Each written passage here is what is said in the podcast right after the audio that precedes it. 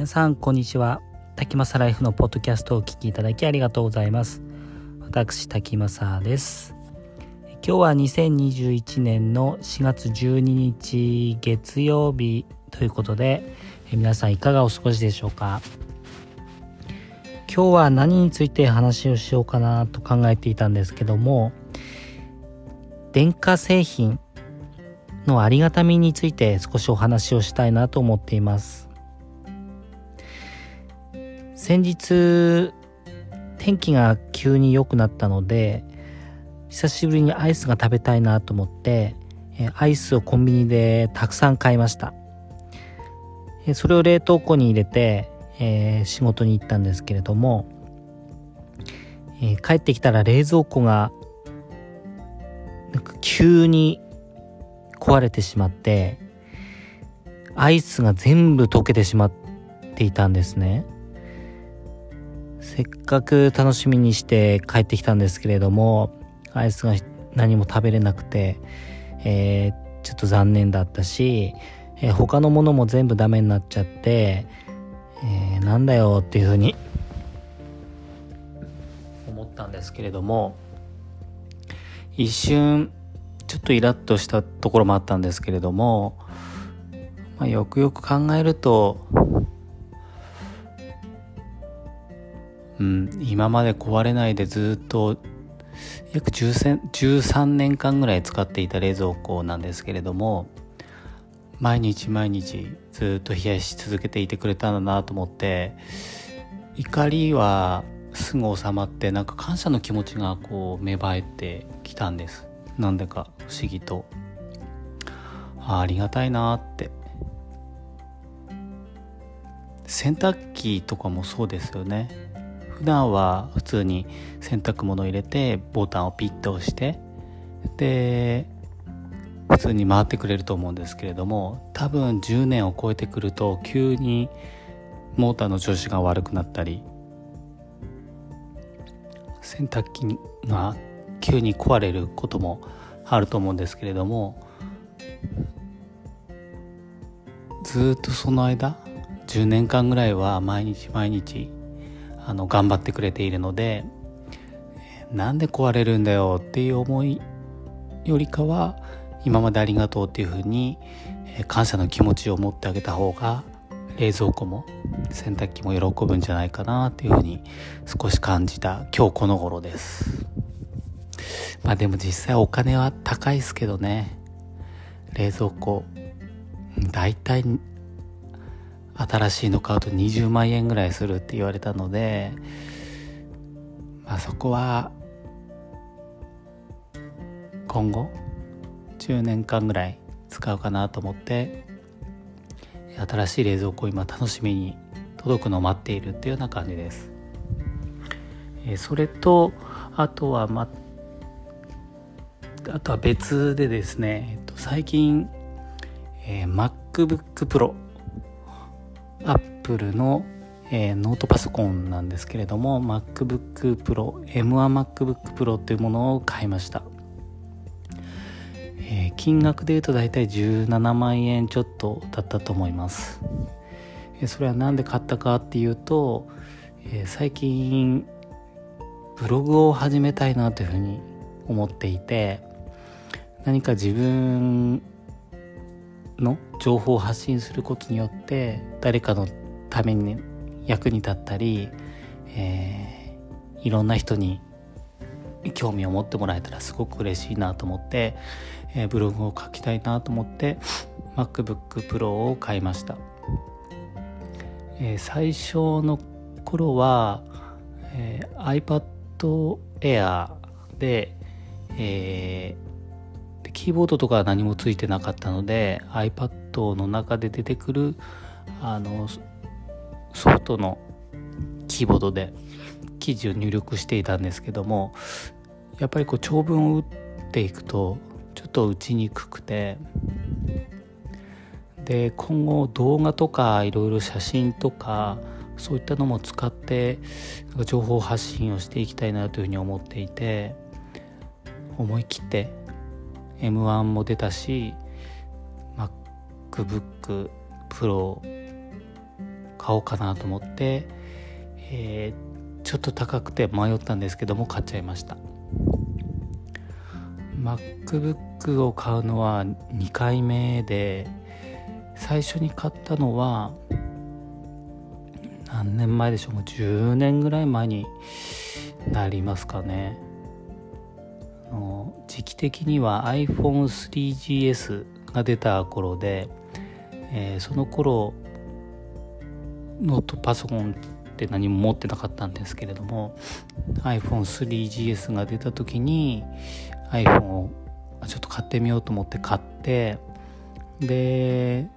でパソコンもその時欲しくなってノートパソコンがいいなと思ってでせっかく iPhone3GS 買ったから MacBook Pro を買ってみようかなというふうに思ってその時買いました。それからずっと使い続けてきて多分10年ぐらいは持ってたと思います。ずっと使ってきてで当時は今みたいな Apple Music とかサブスクの概念が全くなかったので CD をレンタルして借りてきてそれを iTunes に入れてそれを iPod で聴くっていうような聴き方が、え当時は最先端だったんですけれどもなので当時買ったパソコンには CD を入れる入れられる DVD も見ることもできるあのスロットみたいなものがあったんですけどももう今のノートパソコンは何もないですよね。CD も入らない。最初 CD 入らなくてどうすんだろうっていうふうに思ったんですけどやっぱりこういうサブスクっていう時代が来ているのでもうもはや物を所有するっていう時代から物を共有して使っていくっていう時代にやっぱり変わってきているんだなっていうふうな実感があります。ブログはまだあのネットにアップしていなくて、えー、記事を書いている途中なんですけれどもあの無事完成したらあのブログも公開して、えー、どんどんどんどんいろんな情報を発信していきたいなというふうに思っておりますので、えー、皆さんよかったら ブログの方も、えー、見に来て遊びに来ていただければなというふうに思っております。とはそうですね今気になっているのは、えー、電化製品でいうと iPad Pro でしょうか、え、今日は4月12日なんですけれどもなんか4月下旬に新しい iPad Pro LED の、えー、iPad Pro が出るんじゃないかっていう噂があって今僕が使ってる iPad は iPad Air 2なんですけれども、えー、Apple Pencil は対応していないものなので、iPad Pro が出たら iPad Pro と Apple Pencil も買いたいなというふうに思っています。あとはそろそろ Apple TV とかも出てくれれば、え、今まで買ったことがないんですけれども Apple TV を買ってあのテレビの大きい画面で YouTube 見たりできるかなというふうに思っています。もういつの間にか Apple 製品に囲まれている生活になっていてやっぱり iPhone が本当に便利だし使いやすいしあもう 3GS の頃からずっと使っているのでもう生活の一部になっているっていう感じです。iPad も買うまでは全然必要ないっていうふうに思っていたんですけれどもあの仕事の関係で iPad Air を購入してから、えー、使うようになってやっぱり iPad があるとまた違う世界が広がるなっていうふうに感じました。あの YouTube とかブログを書かれているウォズさんっていう方がいらっしゃるんですけれどもそのウォズさんの YouTube がとても好きであの今見ていてあのアップル製品に関する